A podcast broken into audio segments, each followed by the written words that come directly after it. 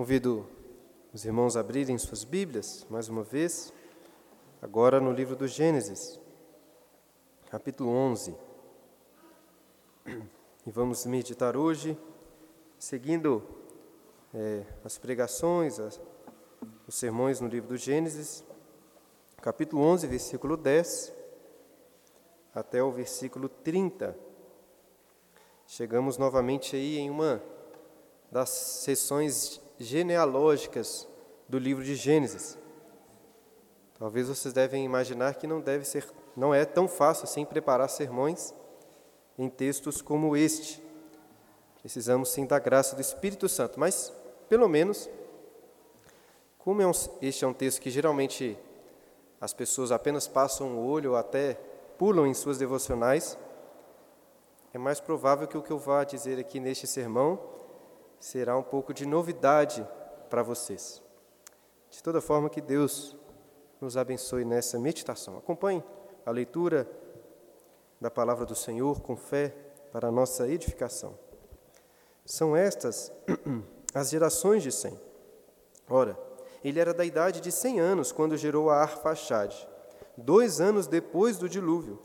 E depois que gerou a Arfaxade, viveu cem, quinhentos anos e gerou filhos e filhas. Viveu Arfaxade 35 anos e gerou a Salá. E depois que gerou a Salá, viveu Arfaxade 403 anos e gerou filhos e filhas. Viveu Salá 30 anos e gerou a Eber. E depois que gerou a Eber, viveu Salá 403 anos e gerou filhos e filhas. Viveu Eber 34 anos e gerou a Peleg. E depois que gerou a Peleg, viveu Eber 430 anos e gerou filhos e filhas. Viveu Peleg 30 anos e gerou a Reu. E depois que gerou a Reu, viveu Peleg 209 anos e gerou filhos e filhas. Viveu Reu 32 anos e gerou a Serug. E depois que gerou a Serug, viveu Reu 207 anos e gerou filhos e filhas. Viveu Serug 30 anos e gerou a Naor. E depois que gerou a Naor, viveu Serug 200 anos e gerou filhos e filhas. Viveu Naor 29 anos e gerou a Tera. E depois que gerou a Tera, viveu Naor 119 anos e gerou filhos e filhas.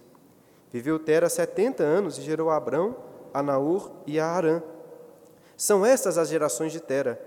Tera gerou a Abrão, a Naor e Arã, e Arã gerou a Ló. Morreu Arã na terra de seu nascimento, em Ur dos Caldeus, estando Tera, seu pai, ainda vivo. Abraão e Naor tomaram para si mulheres, e de Abrão chamava-se, a de Abrão chamava-se Sarai, a de Naor Milca, filha de Arã, que foi pai de Milca e de Isca. Sarai era estéril, não tinha filhos.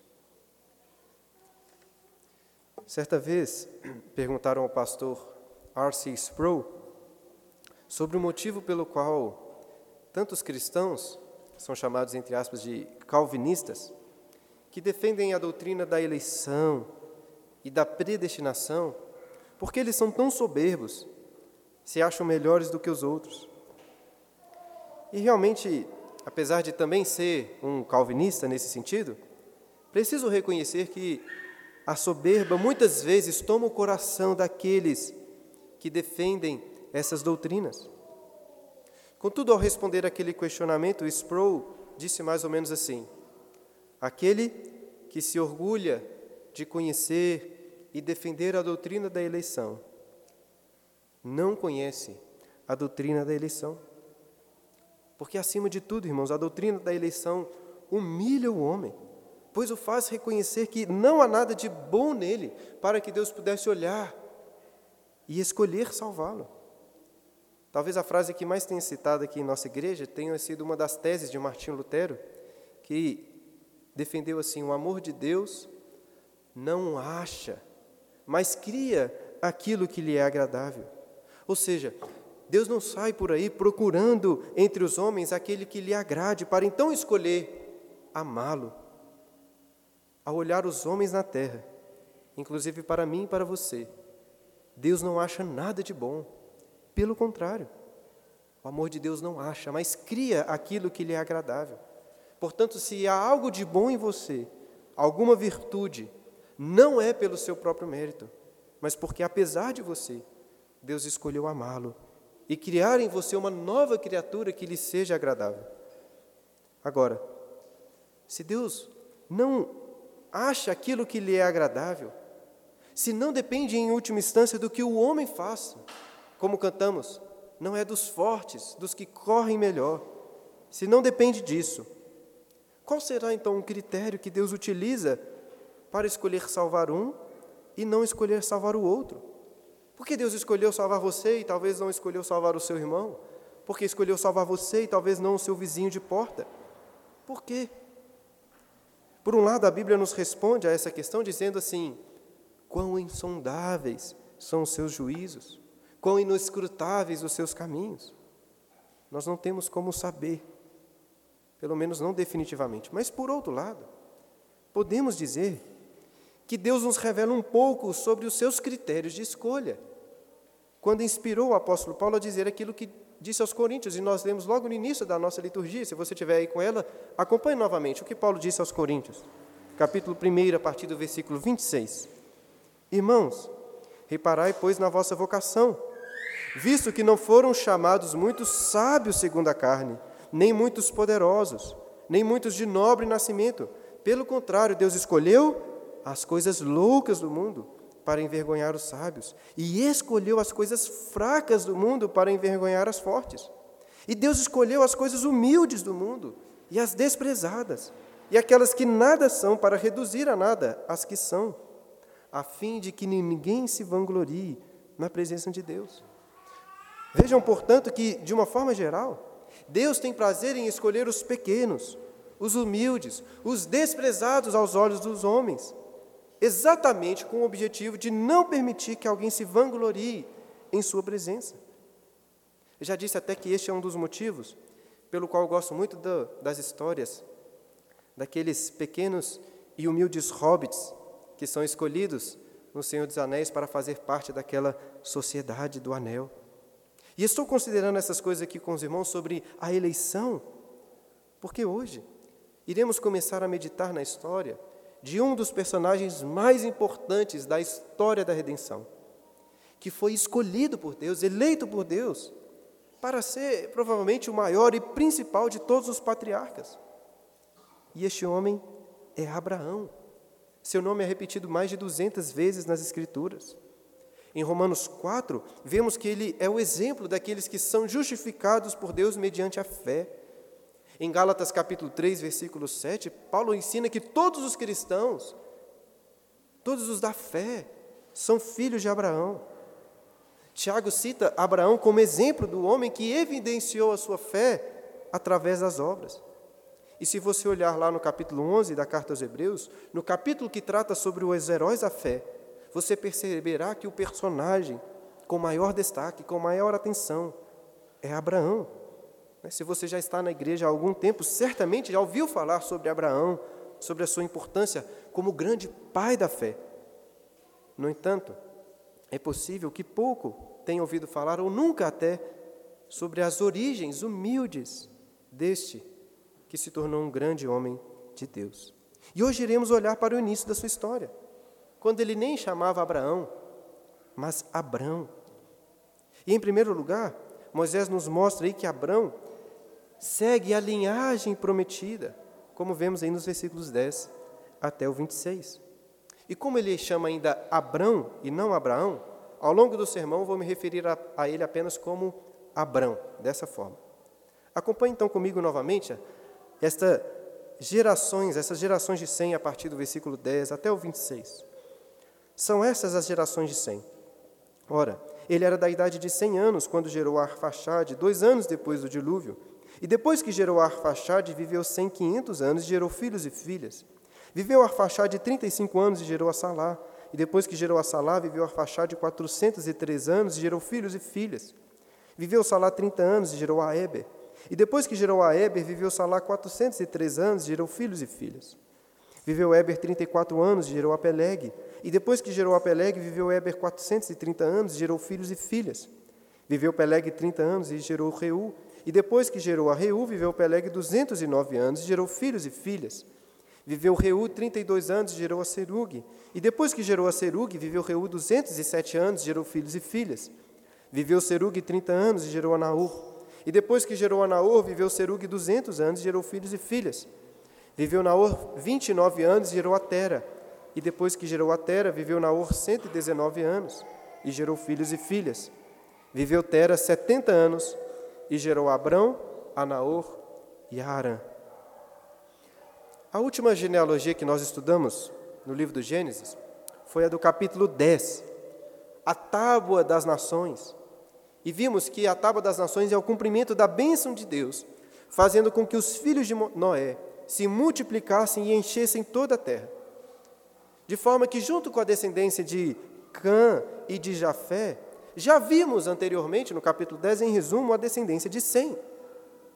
De forma que essa genealogia aqui do capítulo 11 não pode ser a sequência da genealogia que parou no capítulo 10. Na realidade, se você tiver aí uma boa memória, irá se lembrar que a estrutura dessa genealogia do capítulo 11 é muito semelhante à estrutura da genealogia do capítulo 5, que começa com Adão e termina com Noé e seus filhos, Sem, Cã e Jafé. Portanto, agora Moisés está mostrando que dos três filhos de Noé, Deus escolheu Sem para continuar a sua descendência prometida, daqueles que foram marcados por invocar o nome do Senhor. E também, claro, de onde viria o descendente da mulher que pisaria a cabeça da serpente. O capítulo 5 apresentou dez gerações, de Adão até Noé. E o capítulo 11 continua também apresentando dez gerações, agora de Sem até Abrão. Mas apesar das semelhanças entre essas duas genealogias, notamos algumas diferenças. A primeira delas é que, em comparação, as pessoas aqui do capítulo 11 estão vivendo menos tempo. Antes, talvez você se lembre, viviam 800, 900 anos. Agora este número vai decrescendo. 100 viveu 600 anos, Arfaxad de 438, e no final já estavam na casa dos 200 anos. Quando preguei lá no capítulo 5, apresentei alguns motivos pelos quais aconteceu esse decréscimo na longevidade humana. Eu não quero voltar a este assunto, mas apenas destacar que claramente essa é uma consequência do pecado. Os homens deveriam viver para sempre na presença de Deus, para isso que foram criados. Mas por causa do pecado de Adão, ele e toda a sua descendência perderam o direito da vida eterna. Apesar disso, notem que a morte dos homens nessa genealogia não é destacada, como foi no capítulo 5. Talvez você se lembre que lá no capítulo 5, Moisés apresenta um homem, fala que ele teve tantos filhos e filhas, viveu tantos anos e morreu. E a exceção de Enoque que vimos lá, que foi tomado por Deus, isso é repetido em todos os descendentes e morreu. Por que será que Moisés não faz o mesmo aqui? Dizendo, por exemplo, todos os dias de Sem ou de Afarchade foram tantos anos, teve filhos e filhas e morreu. Por quê? Obviamente não é porque eles não morreram, porque de fato eles morreram.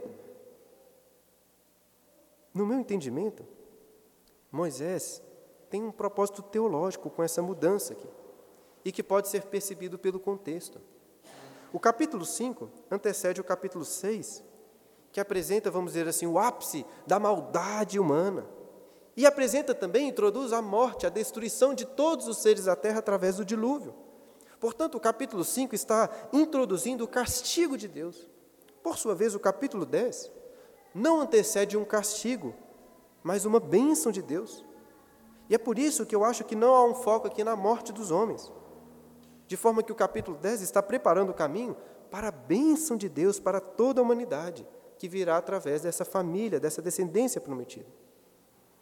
E a partir deste ponto do livro de Gênesis, nós teremos uma clara mudança de perspectiva.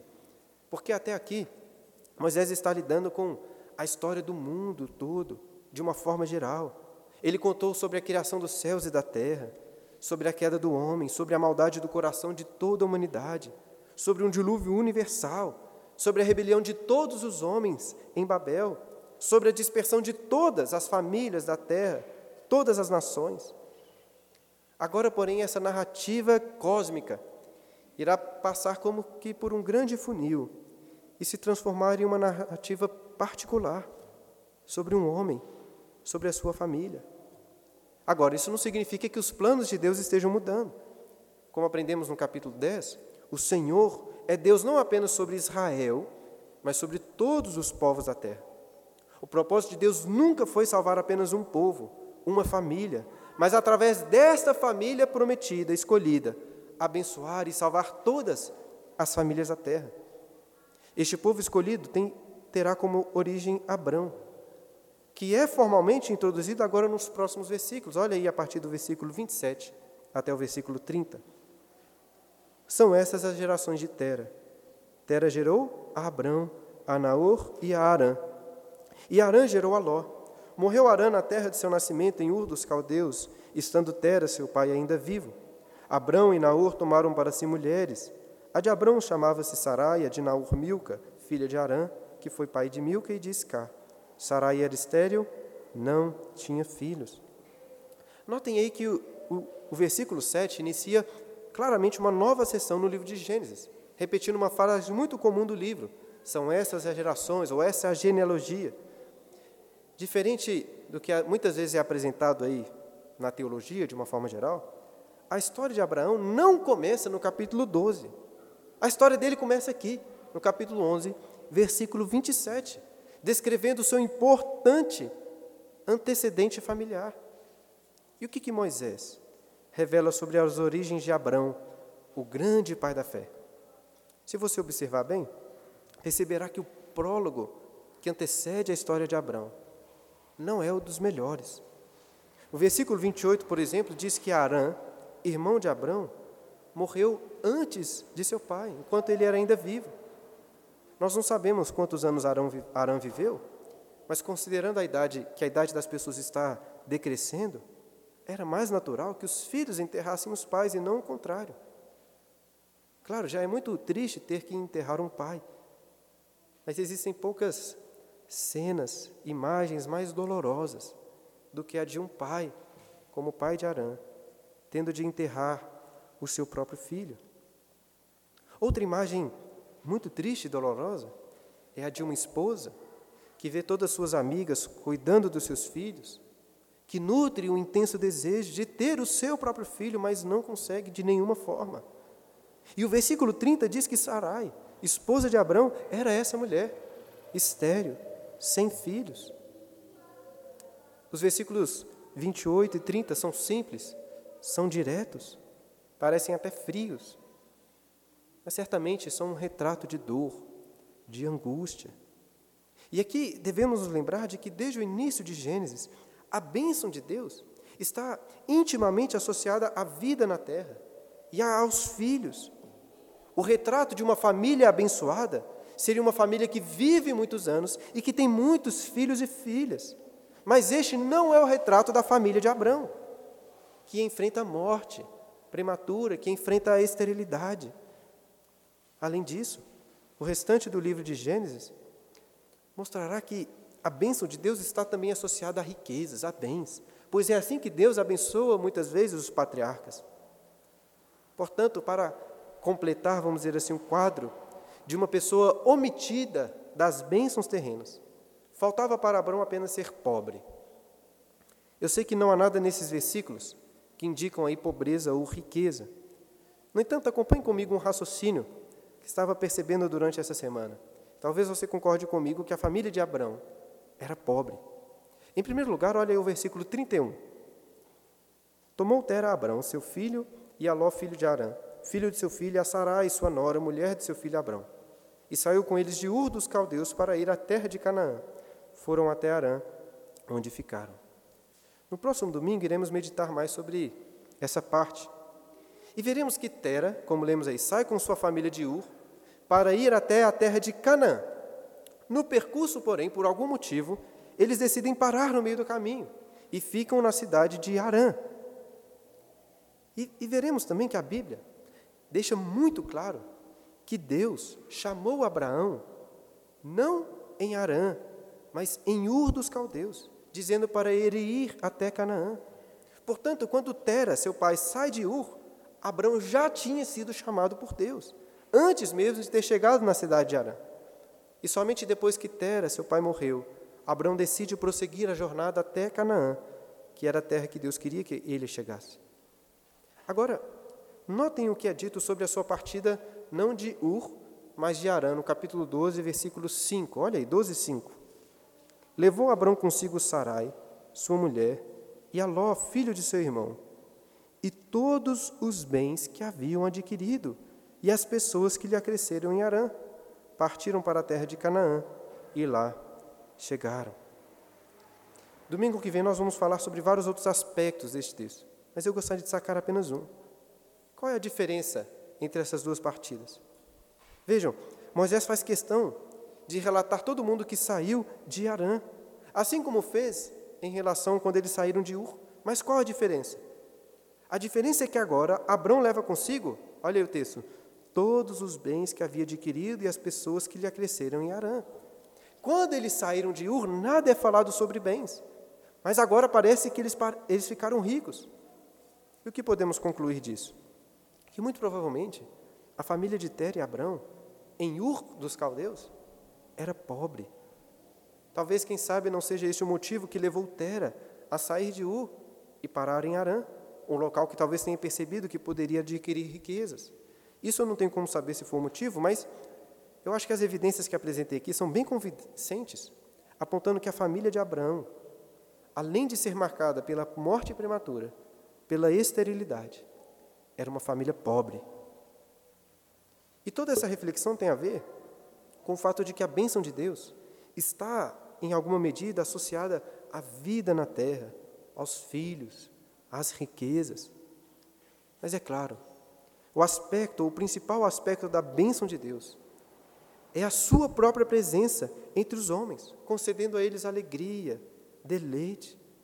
De forma que talvez você possa imaginar que a família de Abraão, por mais angustiados que estivessem, por mais miseráveis que fossem, pelo menos poderiam se firmar no cuidado, no consolo da presença do Senhor.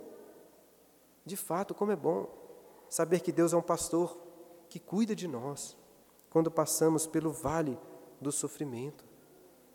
E eu gostaria muito de imaginar Tera, um homem piedoso, ensinando seus filhos a confiar no Senhor, mesmo em meio às tribulações. No entanto, não era este o caso, pois esta era uma família pagã, idólatra. E mais uma vez, talvez você ache eu estranho dizer isso, já que não tem nada aí no texto que indique idolatria, ou você talvez não tenha percebido isso. Mas existem dois motivos para eu afirmar que eles eram idólatras. O primeiro motivo está relacionado ao nome deles. Terá, pai de Abrão, era um termo usado para se referir à lua. Sarai era o nome da deusa, esposa de Sim, o deus da lua. Milca era o nome da deusa Malcatu, filha de Sim, o deus da lua. Além disso, a arqueologia descobriu recentemente artefatos dessa cidade de Ur, onde eles nasceram, e que indicam claramente que essa era uma cidade que funcionava como um centro de adoração ao Deus Sim, o Deus da lua. É claro, ainda assim é possível que você ache que os nomes e a geografia não são evidências suficientes para afirmar que eles são idólatras.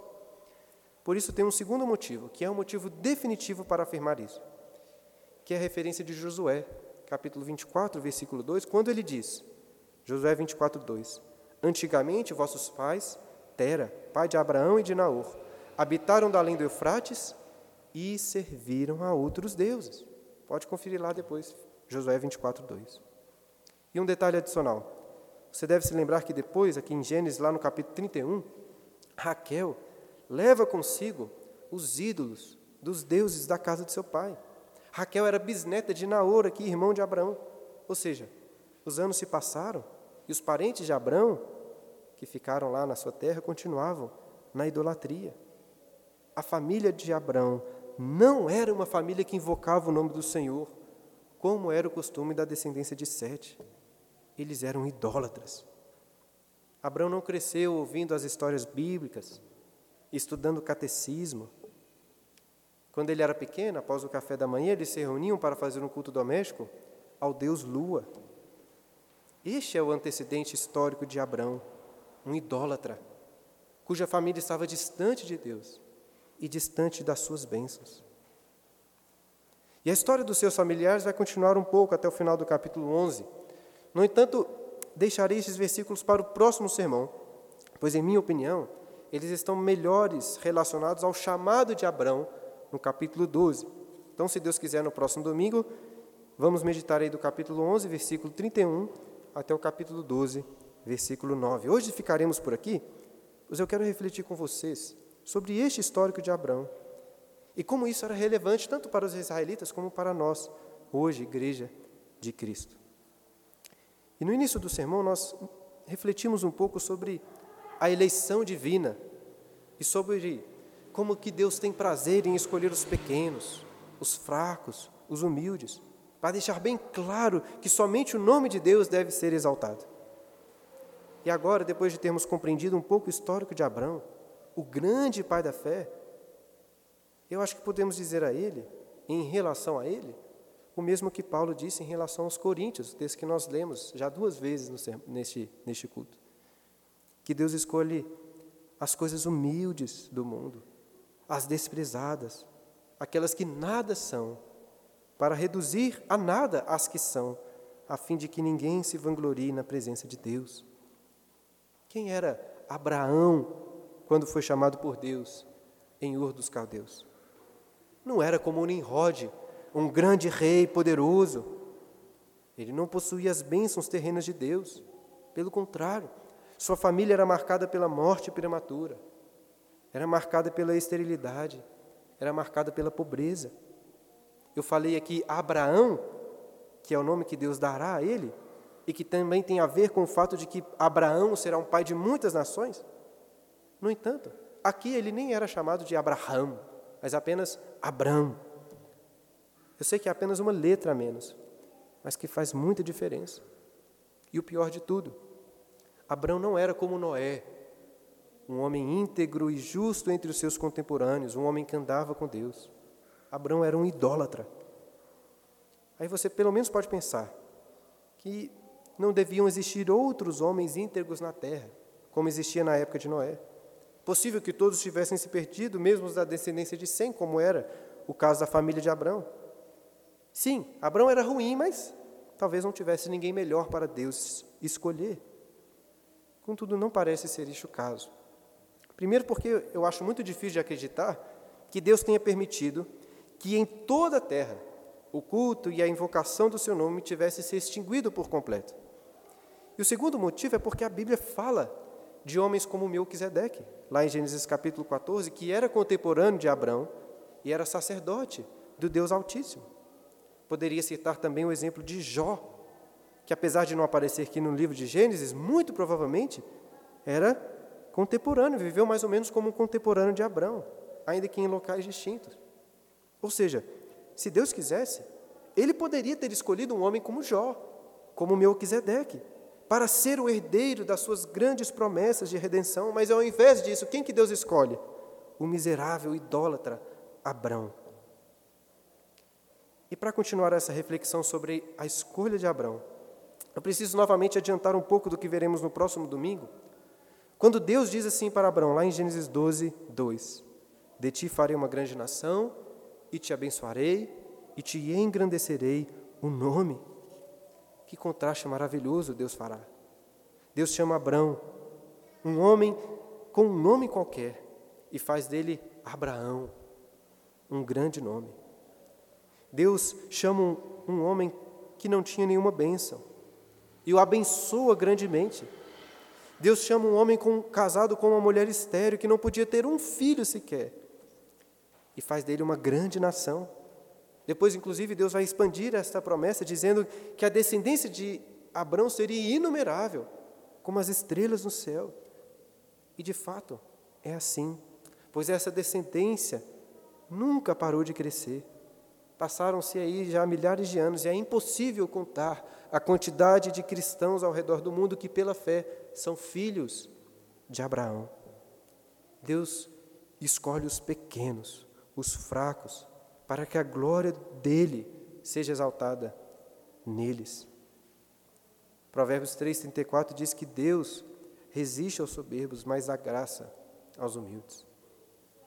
E assim nós percebemos também como que estes versículos formam um desfecho muito importante para a história de Babel que estudamos no último domingo. Lembrem-se, em Babel, os homens se reuniram para edificar uma cidade em rebelião contra Deus, e construir uma torre que chegasse até os céus para que o nome deles fosse celebrado. O Senhor, portanto, é, por causa disso, desceu para zombar da pequenez deles, para confundi-los, para espalhá-los por toda a terra. E no último domingo refletimos um pouco aí sobre a soberba do homem, com o seu desejo de fazer o seu próprio nome celebrado, e também meditamos sobre o prazer de Deus em zombar dos que são soberbos. E vejam que agora, na sequência do livro de Gênesis, estamos lendo sobre a descendência de Sem. Já disse isso no último domingo, vocês se lembram? Qual é o significado do seu nome? Significa nome. Isso mesmo, Shem, em hebraico, é nome. Então, da descendência de Sem. E é da descendência de Sem que Deus escolhe Abraão e diz assim: Te engrandecerei o nome, te engrandecerei o Shem. Só Deus pode engrandecer o nome de qualquer pessoa. E ele geralmente escolhe os pequenos, os fracos, para deixar claro que não há glória própria do homem, mas que toda glória pertence somente a Deus. E não poderia deixar de destacar que, com essa história de Abraão, Deus está apresentando um princípio muito importante para o seu plano de redenção, que culminará em Jesus, o Deus que se fez homem. Mas não veio com toda pompa, com toda glória humana. Não havia nele beleza que agradasse. Era pobre, humilde, para assim revelar de forma ainda mais clara a glória do Senhor. E antes de concluir, deixe-me tentar aqui apresentar o propósito deste histórico de Abraão, nessa parte do livro do Gênesis. Nós começamos hoje a meditar sobre a história dele e veremos ao longo dos próximos capítulos, se Deus nos permitir, como que Moisés quer fazer uma associação entre a história de Abraão e a história do próprio povo de Israel. E este início aqui da história de Abraão é muito importante para mostrar que a escolha, que a vocação dele é muito similar à escolha e à vocação do povo de Israel. Mais para frente, lá no livro de Deuteronômio, Moisés vai deixar isso muito claro quando ele diz assim, Deuteronômio capítulo 7, versículo 6. Porque tu és povo santo ao Senhor teu Deus, o Senhor teu Deus te escolheu para que ele fosse o seu próprio povo, de todos os povos que há sobre a terra. Deus os escolheu. Moisés continua: Não vos teve o Senhor afeição, nem vos escolheu porque fosseis mais numerosos do que qualquer povo, pois erais o menor de todos os povos, mas porque o Senhor vos amava. Vejam como Moisés chega a afirmar para os israelitas: Não vos teve o Senhor afeição. Deus não escolheu Abraão por afeição, porque ele era o mais poderoso, o mais piedoso nem escolheu Israel pelos mesmos motivos. E por que, que Deus os escolheu? Porque Deus os amou. Como disse Lutero, o amor de Deus não procura, mas cria aquilo que lhe é agradável. O amor de Deus não é reativo, é criativo. Como essa mensagem, essa mensagem era importante para humilhar o povo de Israel e fazê-los reconhecer quão maravilhosa e inesperada é a graça de Deus. E também fazê-los compreender que toda glória, todo louvor pertencem apenas ao Senhor. Da mesma forma, essa mensagem se aplica para a igreja de Cristo hoje, para nós. Se Deus escolheu lhe amar e fazer de você um filho adotado em Cristo Jesus, saiba que Ele não fez isso por ter visto em você qualquer coisa boa ele não lhe amou porque sentiu afeição por você. Deus olhou para o seu estado natural de pecado e ficou enjoado de tanta repugnância, mais até do que, um, do que uma mulher grávida fica enjoada. E assim, Ele escolheu amá-lo quando você era um pecador, tirá-lo da lama, da sujeira, limpá-lo e assim fazê-lo um filho amado. Se hoje, se hoje existe qualquer grandeza, qualquer glória, bênção em sua vida, saiba que tudo pertence a Deus. Eu disse aqui que Abraão é o nosso grande pai da fé, mas um em um sentido bem definitivo, poderia citar pastor Paul Walsh, que diz assim: não existem grandes homens de Deus, existem apenas homens pequenos, usados por um grande Deus. E algumas vezes até nós gostamos de pensar assim: ah, se Deus salvasse tal pessoa, talvez um rei de uma grande nação, um grande presidente de empresas. Imagina o tanto que Deus poderia fazer através dessa pessoa em prol do reino de Cristo. No entanto, Deus tem prazer em escolher os pequenos, aqueles que nada são. É claro que Deus salva também grandes personagens da história, como reis e autoridades, mas Ele faz isso humilhando tais pessoas, fazendo com que elas reconheçam que todo o poder, que toda a riqueza que possuem, de nada valem por si mesmas. E assim eu gostaria de concluir, lembrando os irmãos das primeiras palavras do Senhor Jesus lá no Sermão do Monte, que estudamos não muito tempo atrás aqui em nossa igreja. Quando ele disse assim: Bem-aventurados os humildes ou os pobres de espírito, porque deles é o reino dos céus. O soberbo não pode entrar no reino dos céus, pois este pertence apenas aos pobres de espírito, aqueles que reconhecem que nada são, mas que Deus é tudo neles. Meus queridos, ninguém aqui, nenhum de vocês, precisa de uma mensagem de autoestima, de autoajuda, nós não precisamos aprender a valorizar a nós mesmos. Nós não precisamos ensinar nossos filhos a valorizarem a si mesmos, porque as pessoas naturalmente já fazem isso. Até até a pessoa mais depressiva é orgulhosa, soberba no seu coração. O que precisamos é reconhecer que naturalmente somos como Abraão, pobres, destituídos de bênçãos, destituídos de glória. Será que você realmente reconhece a sua miséria espiritual? Será que você despreza qualquer capacidade ou mérito próprio, colocando toda a sua confiança apenas na obra de Cristo?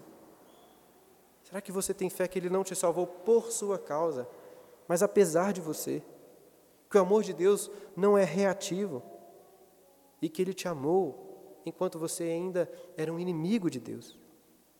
Que essas origens de Abraão sirva para humilhá-lo, ao fazê-lo lembrar das suas próprias origens, de que você, independente de quem seja, nasceu um miserável escravo do pecado, idólatra, e só pela graça de Deus foi escolhido para fazer parte dessa história da redenção.